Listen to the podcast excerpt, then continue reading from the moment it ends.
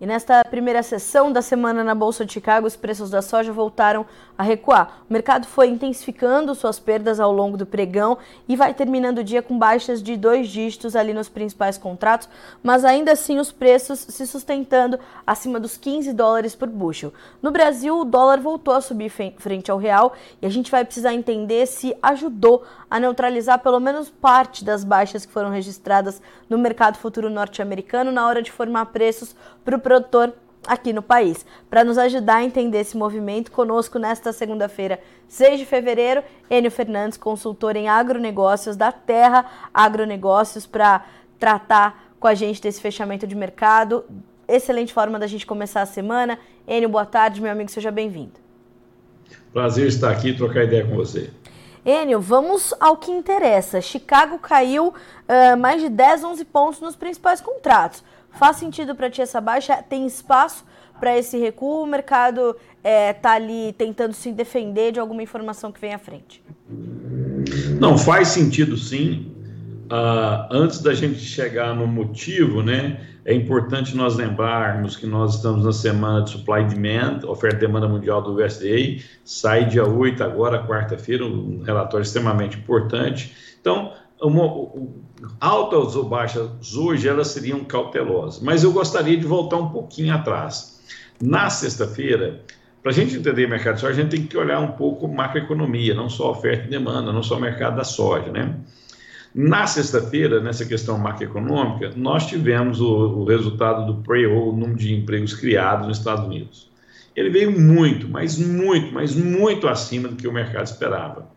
E pouca gente também analisou que até o preço médio da hora trabalhada nos Estados Unidos também veio um pouco acima do que o mercado esperava. Então, eu tenho um número robusto de empregos sendo criados e, mesmo assim, a, a, a remuneração por hora trabalhada nos Estados Unidos acima das projeções do mercado. O que, que isso sinaliza? sinaliza que se o trabalhador ele continua sendo bem demandado e a sua hora trabalhada continua valorizando, eu tenho combustível para aumento de inflação. Então, aumento de inflação nos Estados Unidos é a manutenção das taxas de juros pelo Federal Reserve, que é o Banco Central norte-americano, e até possíveis novas altas. As declarações de Jordan Powell indicam que o Federal Reserve vai ser pouco tolerante com inflação. E ele está sinalizando isso. Então, era uh, aumento da taxa de juros nos Estados Unidos, é natural que as bolsas do mundo inteiro caiam, é, equities e commodities, tanto é que a mãe de todas as commodities caiu é, relativamente bem na, na sexta-feira, né? hoje o petróleo deu uma recuperada, mas assim, era natural a gente enxergar uma queda nas cotações da soja hoje, soja e milho. Né? Os números de inspeções de exportações saíram, vieram dentro do esperado, eh, não foram nem decepcionantes nem animadores, era, era o que estava esperado, uhum. tanto para soja quanto para milho.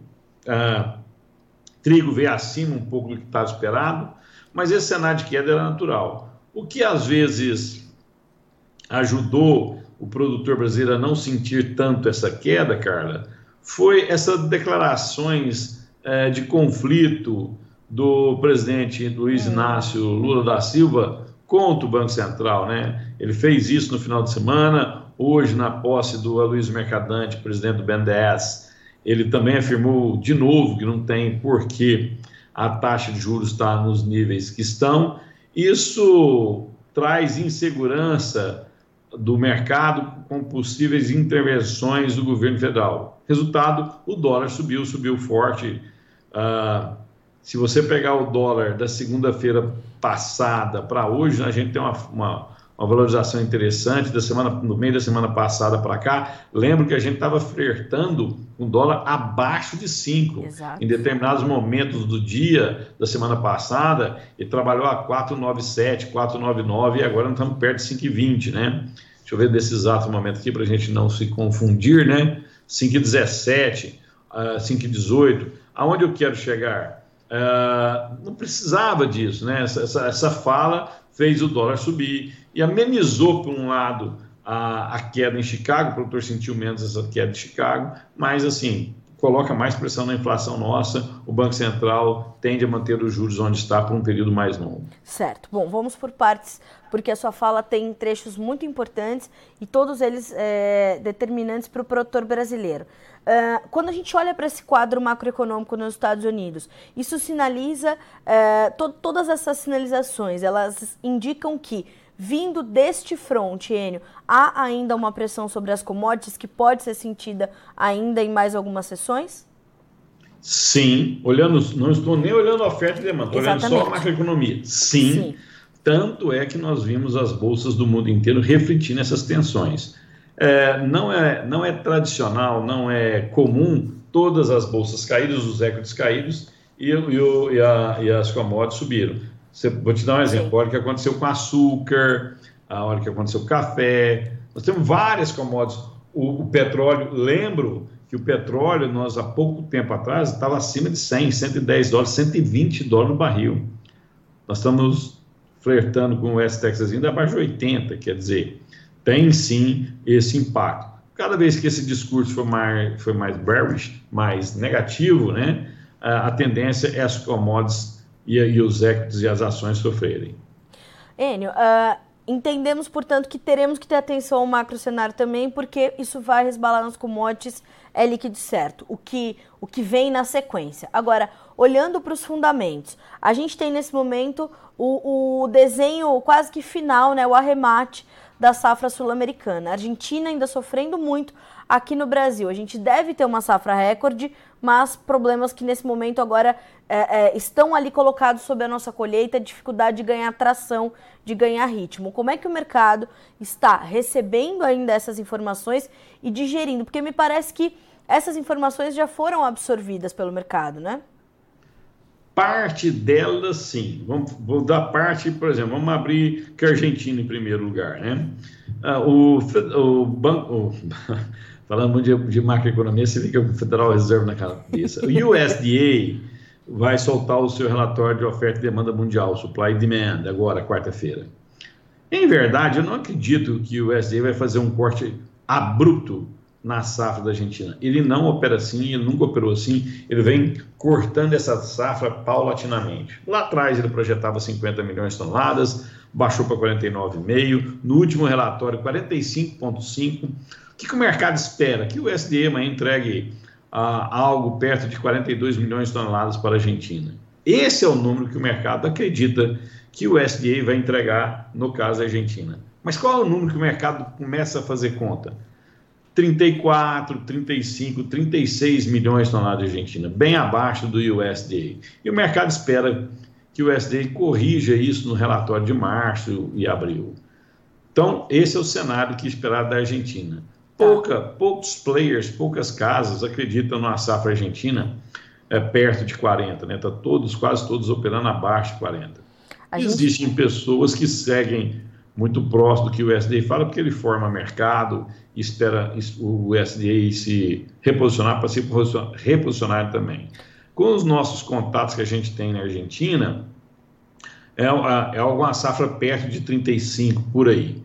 Mas, de novo, repito, eu ficaria muito surpreso se o USDA é, promovesse um corte tão forte. Falando da Argentina, eu tenho que voltar para o Brasil que é o mais importante. Né? Se o Paraguai é 9 ou 10 ou 11, muda pouca coisa, um milhão de toneladas, né? Se o Uruguai mexer um pouco, a Bolívia mexer um pouco, no final do dia isso não, não mexe estruturalmente na safra. O Brasil sim, a Argentina sim. Ah, o mercado espera uma safra brasileira perto de 153 milhões de toneladas. Soja recuperou em algumas regiões a, da, do período de estiagem em novembro, né? A gente está tendo perdas no Rio Grande do Sul, sim. O Rio Grande do Sul deve perder de novo o terceiro, a terceira colocação de maior produtor de soja do, do Brasil para Goiás. Goiás deve passar o Rio Grande do Sul. Mas no final do dia, alguma coisa perto de 153 milhões de toneladas. O que está incomodando, às vezes, o mercado, o mercado está em xeque, é que essa safra não sai dos campos. Né? Nós estamos com a colheita atrasada, não é que a colheita está paralisada, mas nós estamos com colheita atrasada. E nós já estamos em fevereiro. Os mapas de chuva para o centro-sul do Brasil são chuvas uh, quase que diárias, não são intensas, são em menores volumes, mas são diárias e estão atrapalhando a colheita. O que os mapas pluviométricos estão mostrando ah, não está sendo refletido na realidade. A realidade são chuvas maiores, volumes maiores e mais contínuas que mostram os mapas pluviométricos. No final do dia, a gente não está colhendo. E com isso eu estou tendo um crescimento dos lineups nos portos, né? Paranaguá crescendo lineups, Santos crescendo lineups. E nós precisamos tirar essa safra do campo. Até isso acontecer, nós estamos vendo Chicago resiliente nessas cotações de 15 bushels points. Tá. É interessante porque quando a gente pensa nisso, né, nesses lineups crescendo, o tempo de espera, eu imagino que dos navios, navios aumentando, a gente é, vai ver uh, a logística se encarecer também, é, porque já já, quando a gente tiver uma atração maior, portanto, dessa, desse traba dos trabalhos de campo acontecendo, a gente pode ver um aumento das despesas logísticas e o produtor tendo que fazer contas ainda mais detalhadas para avançar com seus negócios? Sim, uh, lineups altos se traduz com demurge caro, né? Exato. Os demurge vão ser, começar a ser comprados, é, pagos. Com demurge, uh, as empresas ficam mais agressivas para tirar essa soja do campo. Mas tem outro problema também, cara. Se você olhar, a comercialização continua muito lenta, né? Nós estamos em fevereiro, aproximadamente metade da safra já estar sendo tradeada ou protegida ou redeada, né? Estamos com 28%, 30%, dependendo da casa que você pega esse dado, alguma coisa entre 28% e 30%. Nosso número é 28% da soja vendida. E mesmo você pega um dia de hoje que você teve um rally de dólar, uma valorização de dólar, de novo, num, menos de uma semana você saiu de 5, 4,99, 4,98 para alguma coisa perto de 5,20, quer dizer, deveria estimular vendas. E essas vendas estão sendo muito, elas estão acontecendo, mas estão muito é, cadenciadas, né? Então, de um lado eu tenho um produtor que não quer vender, está segurando o seu grão. Uh, do outro lado eu tenho um trader que está com um problema de logística alto e cada dia que não chove, é, lá na frente é mais lineups, é mais atraso, é mais demurge, e ele está começando a ficar preocupado com isso. Então, uh, nós estamos com uma situação delicada e, nós, e a gente reflete isso nos prêmios, né? você está vendo os prêmios uh, operarem com 50 acima, 55 acima, 60 acima, que geralmente nessa época, se a, se a safra vai bem, se a comercialização, se a gente tivesse vendido mais, alguma coisa perde 80 acima, mas nós vamos passar um, o, o mês de fevereiro, parece que vai ser um meio, meio tenso de comercialização e logística, vai ser um mês bem tenso os mapas pluviométricos, quando a gente estica a, a nossa visão para o todo mês de fevereiro, é muita chuva sobre a mesa no centro-sul do Brasil. Agora, Enio, quando a gente fala nesse atraso e quando a gente busca entender essa, essa, essa comercialização bem aquém do que em anos anteriores, a gente não está falando disso estar acontecendo por preços que não remunerem bem o produtor brasileiro. A preocupação dele é outra para não avançar com as vendas? É, eu, eu acho que tem um mix aqui. Quando a gente, é, é, quando a gente tenta, por exemplo, essa frase, remunerar bem, depende do ponto de vista de cada um, né? Uhum. Nós estamos com no, no, essa foi a safra do custo mais alto da história. Alguns produtores é, incorporaram áreas novas, transformando áreas de pastagem em áreas produtivas, quer dizer, esse custo ainda é maior ainda. Certo. E a expectativa, o ser humano ele reage a expectativas, né? E a expectativa dele de margem é uma. Aí ele olha a Argentina quebrando safra, ele olha essa chuva no centro-sul, ele começa a interpretar que ó, nós temos mais potencial de alta. E ele vê declarações do governo federal em conflito. Eu tenho, eu tenho uma política de gestão no Banco Central mais responsável e eu tenho um executivo é, com menor responsabilidade, vamos falar assim. Ele vê esse conflito e ele acredita que esse dólar pode subir ainda mais. Então, quando ele põe tudo isso sobre a mesa, ele está ele tá sendo é, cauteloso nas suas vendas, esperando preços ainda maiores, né? Isso pode ser, isso pode ser é, é, positivo ou negativo, mas ele tem que tomar cuidado é só com o risco que ele tem que ter, só com o risco. Se ele, se ele demorar muito a tomar a sua decisão, ele pode encontrar preços menores. É só você ver a curva de Chicago. Né? Chicago está invertido. a primeira soja, a soja está sendo colhida agora, ela tem um diferencial muito grande para a soja futura. É uma sinalização que esse mercado vai corrigir. Pode mudar? Pode. Se a gente não conseguir tirar a safra do campo, se a gente tiver perdas de produtividades em Goiás, Mato Grosso, Paraná, estados que é, têm um grande peso na safra brasileira por excesso de chuva, isso, isso sim pode fazer esse mercado mudar de cenário. Mas o cenário não é esse hoje. A gente acredita que o produtor vai conseguir retirar sua safra do campo. Mas ainda assim a gente vê essa, essa reticência dele, Enio. É, eu, queria, eu queria entender de ti como é que ele coloca essa, esse sentimento dele, essa insegurança para avançar com os seus negócios diante da demanda, porque a gente agora entende o cenário da oferta, né? É, a gente olhando para essas condições da Argentina, né, como você acabou de descrever para nós, toda essa questão do Brasil que vai desde da, da, dificuldade com o excesso de chuvas até as questões logísticas, a gente tem ali é, alguns obstáculos para superar, apesar de uma safra recorde, mas quem vai e como vai comprar essa soja, Enio? A China é, voltou do feriado do Ano Novo Lunar como se esperava, ou talvez um pouco mais lenta? Como é que a gente entende a demanda a partir desse ponto? É, ela voltou um pouco mais ponderada, isso, isso não, não tenho dúvida. Mas a gente também tem que entender um pouquinho de geopolítica, né?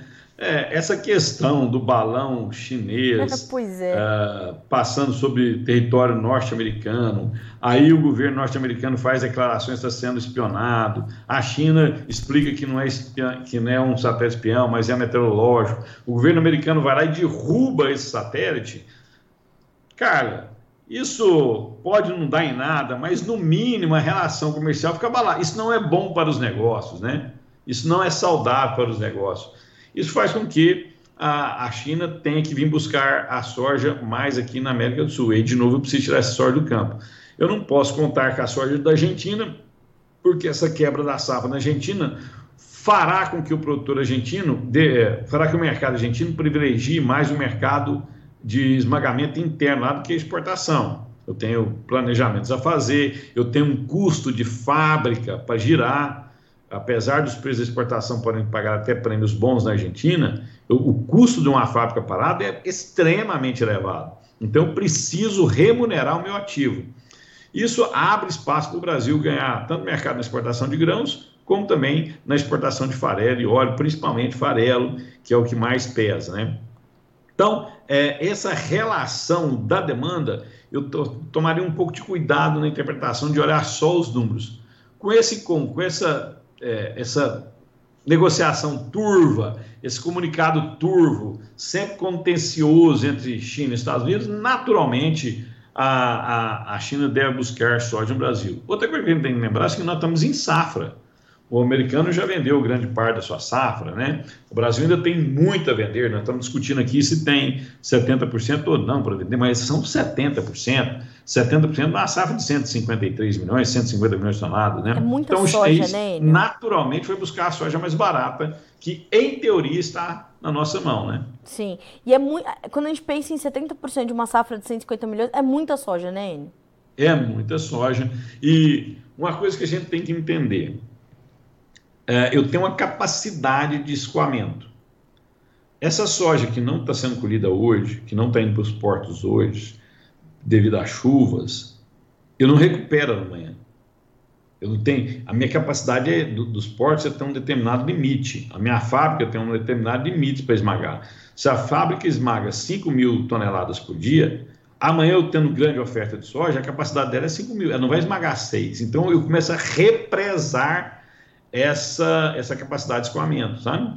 E lembro, com patamares que nós estamos é, com do, do dólar, nós fizemos um grande número de exportação de milho, né, muito robusto. Fevereiro nós vamos ter mais um número de milho para exportar, acima do que o mercado, acima do que a média normal. Daqui Sim. uns dias a gente, a safra de cana chega em abril.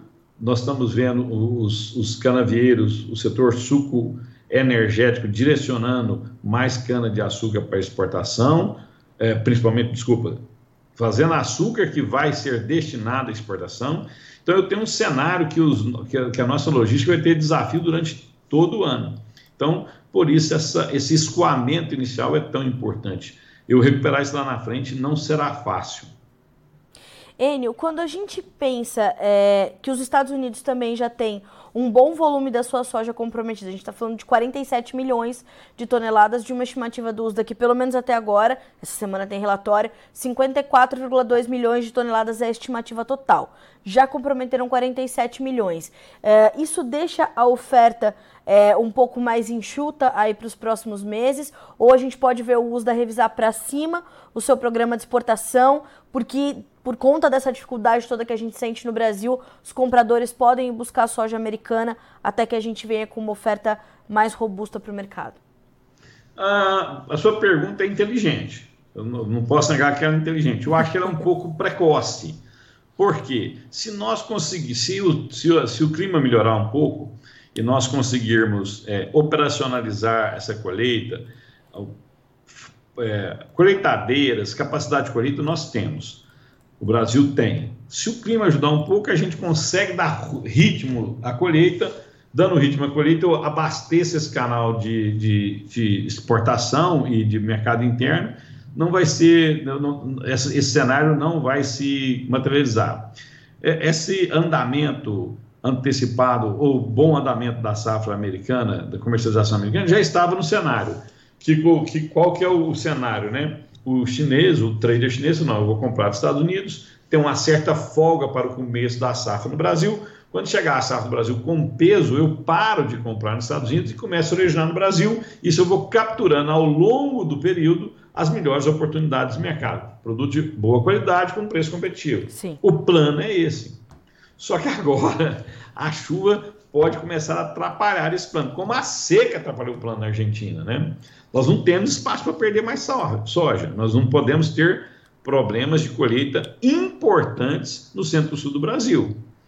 Se isso acontecer, aí ele vai buscar soja nos Estados Unidos, vai buscar soja onde tiver, ele precisa da soja. O Sim. plano, tudo foi construído para chegar nesse momento. O Brasil está ofertando mais de 150 milhões de toneladas e os demandadores internacionais, principalmente chineses, que é o que mais demanda, capturar essa oportunidade. Só o clima ah, pode atrapalhar isso agora, né? Veremos o que vai acontecer. De novo, a pergunta é, in, é inteligente, mas para te responder com segurança, a gente precisa pelo menos de mais uns 15 dias. Porque tá. se daqui em 15 dias o cenário for esse, aí sim nós vamos ter perdas por excesso de chuva no centro-sul e podemos ter preços mais altos. O contrário também é verdadeiro. Os produtores brasileiros conseguiram operacionalizar a colheita, o ritmo de colheita foi rápido, voltamos a recuperar o que estava atrasado começamos a entregar, o fluxo é contínuo, sem interrupção, é natural que os preços cedam. Tá. Enio, a gente tem uma pergunta aqui do Samuel Aguiar. Enio, por que o USDA não revisa seriamente a safra da Argentina? Seria conservadorismo demais? Samuel, é, primeiro quero agradecer a sua pergunta e vamos lá. Um órgão que nem o USDA, um Federal Reserve, um Banco Central é, dos Estados Unidos, um órgão que ele, que ele é referência mundial, até mesmo o Banco Central brasileiro, que ele é uma referência no mercado interno brasileiro, antes de fazer, ele começa a sinalizar. Por que, que ele sinaliza? Para preparar os agentes econômicos. Ele, ó, o, o cenário que eu estou enxergando é esse. O, vou voltar a falar lá o Federal Reserve, antes de começar a política de subir as taxas de juros, que estavam baixas lá atrás, ele pôs a taxa de juros baixa e começou a comprar ativo. Aí ele falou: ó, eu vou diminuir a compra de ativo, ó, eu vou parar a compra de ativo, eu vou começar a subir a taxa de juros. Ele foi sinalizando para os agentes econômicos se prepararem. O USDA é a mesma coisa, ele começa a sinalizar o que ele vai fazer. Ele não faz um movimento muito brusco, que ele pode desequilibrar toda a cadeia de suprimento, ou por, ou por excesso de oferta, ou por corte abrupto de oferta. Por isso, os agentes mais especializados, maiores, fazem pesquisas paralelas ao USDI. Lá na frente, elas tendem a se encontrar, Sim. as sinalizações tendem a se encontrar. Mas todo órgão que é referência é, mundial, ele faz isso. FMI faz isso, o nosso Banco Central também fez isso. Ele sinalizou inúmeras vezes que ia subir a taxa de juro. Foi até muito elogiado. O Campos Neto foi eleito o melhor presidente do Banco Central do mundo o ano passado, né? Sim. E agora ele começa, a nossa, é, a nossa inflação está é, regularmente sob controle, melhor que outros lugares do mundo, mas ele ainda continua, continua sinalizando, ainda é cedo para baixar a taxa de juros. Quando ele entender que vai, que vai ser o momento de baixar a taxa de juros, ele começa a sinalizar através das suas atas que o momento pode ser de arrefecimento. Pode ser de arrefecimento, significa que ele vai arrefecer lá na frente. É natural isso. Ah, ele, o delay, esse atraso dessa informação não pode ser tão longo. Ah, você não, não, adianta, por exemplo, a Conab fazer uma projeção de exportação e só corrigir ela em dezembro ou janeiro do outro ano. Ela tem que vir corrigindo ao longo do tempo. O SDA vai corrigir isso ao longo do tempo. Por isso que no nosso bate-papo aqui com a Carla, Samuel, nós falamos que ele deve já em março da outra adequada na safra da Argentina em abril ele vem e finaliza. É interessante, né? Porque a Bolsa de Cereais de Buenos Aires aponta a menor área plantada com soja desde a safra 2006-2007. Como isso é grave, né, Enio? A gente está com o Notícias Agrícolas e o Grupo Laboro em tour de safra lá na Argentina. As imagens são realmente desoladoras. É, é angustiante ver o que está acontecendo por lá mais uma vez, né? Mais uma, e pouca gente falando do Rio Grande do Sul. Muito pouca gente falando do Rio Grande Exatamente. do Sul. O Rio Grande do Sul teve uma safra ano passado deplorável, de novo os gaúchos sofrendo, né?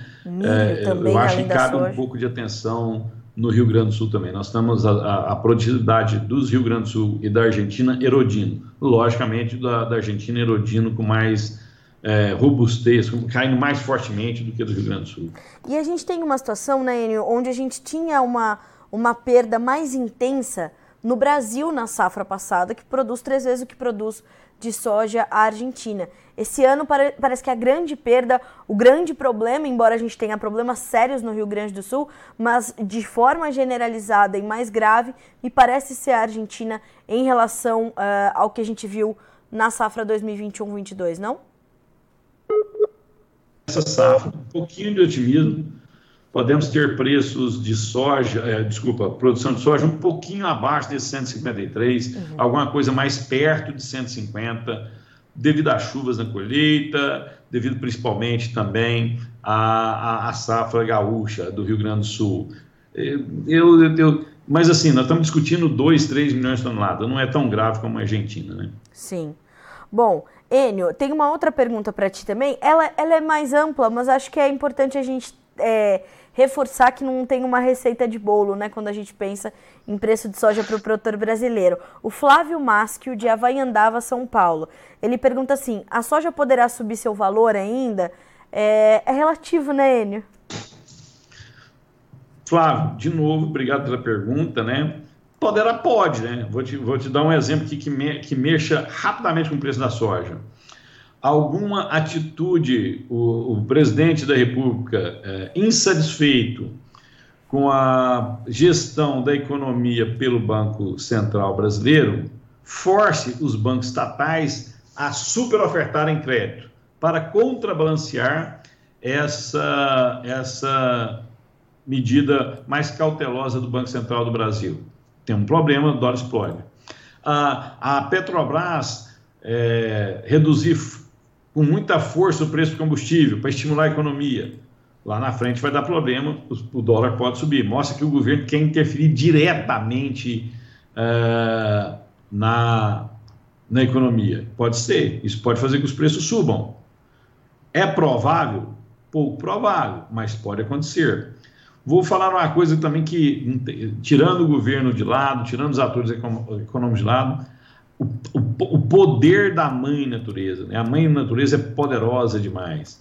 Já imaginou se essa questão pluviométrica no centro-sul, e aí inclui São Paulo, a gente começar a ter chuva, chuvas constantes e intensas nos próximos 20 dias, que o Brasil tem dificuldade de colher grande volume de soja, você vai ver a soja no campo perdendo qualidade, as produtividades despencando e o preço da soja subindo, porque eu não tenho onde buscar soja. Eu posso pegar um pouco mais de soja nos Estados Unidos, mas é, é limitado. Eu também não posso pegar na Argentina. Sim. A Argentina não tem essa soja.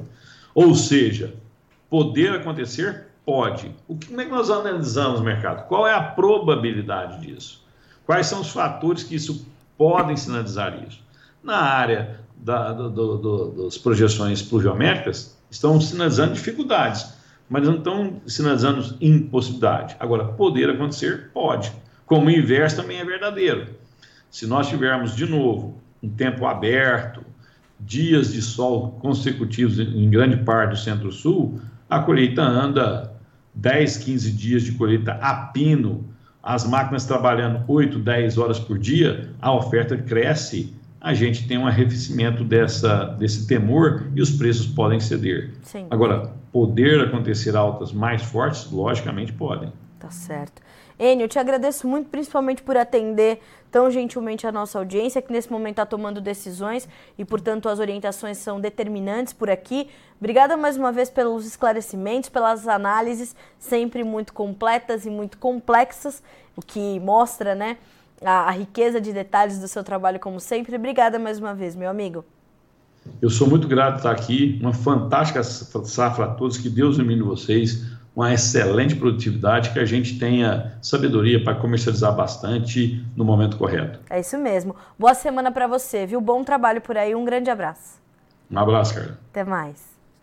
Senhoras e senhores, o grande N Fernandes conosco consultor em agronegócios da Terra Agronegócio. Então, ele traz vários pontos importantes, mas o principal deles é que o mercado da soja está dando oportunidades ao produtor brasileiro. A gente pode ter uma pressão mais intensa sobre a formação das cotações aqui no Brasil, dada a evolução da colheita que tende a ganhar né, é, é, mais ritmo nas próximas semanas. Ainda temos uma lentidão, ainda temos um atraso.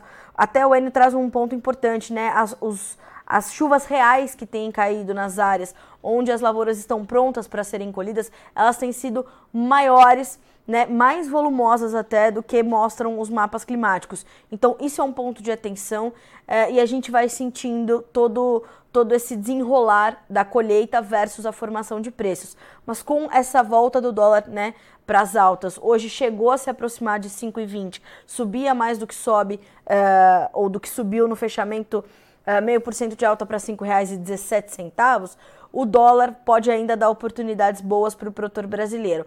A outra ponta que está mais pressionada também é o prêmio, né, que vai sentindo a pressão também da chegada dessa nova oferta no Brasil.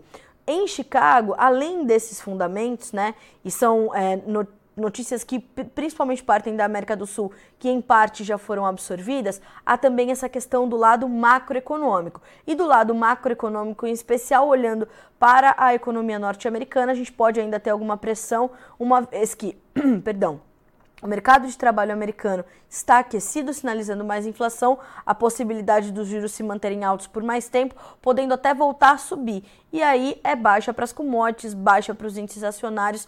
Isso vai acontecer, como tem acontecido, como aconteceu na sexta-feira e se deu sequência no movimento ainda nessa segunda, baixando não só a soja, mas outras commodities também. Vamos ver como ficaram os, as cotações no fechamento desta segunda-feira. Grãos na Bolsa de Chicago, a gente começa com os números da soja. Março fecha o dia com 15 dólares e 21 centes por bushel, 10 pontos mais 75 de perda. Maio, 15 dólares e 14, caindo 11 pontos. O julho, 15 dólares e 7, com 9 pontos e meio de baixa. O agosto, 14 dólares e 69, cai 8 pontos. Preços do milho agora, Milho também fechou no vermelho nessa segunda-feira. Perdão, já virou e fechou com pequenas altas. Trabalhou no vermelho durante todo o tempo, mas fechou uh, com pequenas altas. Então, março, 6,79, 1,5%, 1 ponto e meio de alta. Maio, 6 dólares e 77, subindo 2 pontos mais 25. O julho, 6 dólares e 68, 3 pontos mais 25 de alta. O setembro, 6 dólares e 13, com 2 pontos e meio de ganho. A gente vai checar agora os preços do trigo, este sim, no vermelho, o março 7 dólares e 50, caindo 6 pontos e meio, o maio 7,62 com queda de 6 pontos mais 25, o julho 7 dólares e 66 caindo 5 pontos, o setembro 7 dólares e 75 centos por bushel, 4 pontos e meio de baixa nesta segunda-feira. Essas são as informações do fechamento de mercado deste 6 de fevereiro de 2023. A nossa programação ao vivo fica por aqui, mas continuam chegando as informações do final do dia, inclusive informações direto do show rural Copavel no seu primeiro dia nessa segunda-feira. Nossas equipes trazendo informações em loco de lá, além das informações do Crop Tour da Argentina, Crop Tour 2023, com informações do Grupo Laboro do Notícias Agrícolas em tempo real para vocês. Então, continuem conosco para serem sempre os produtores rurais mais bem informados do Brasil.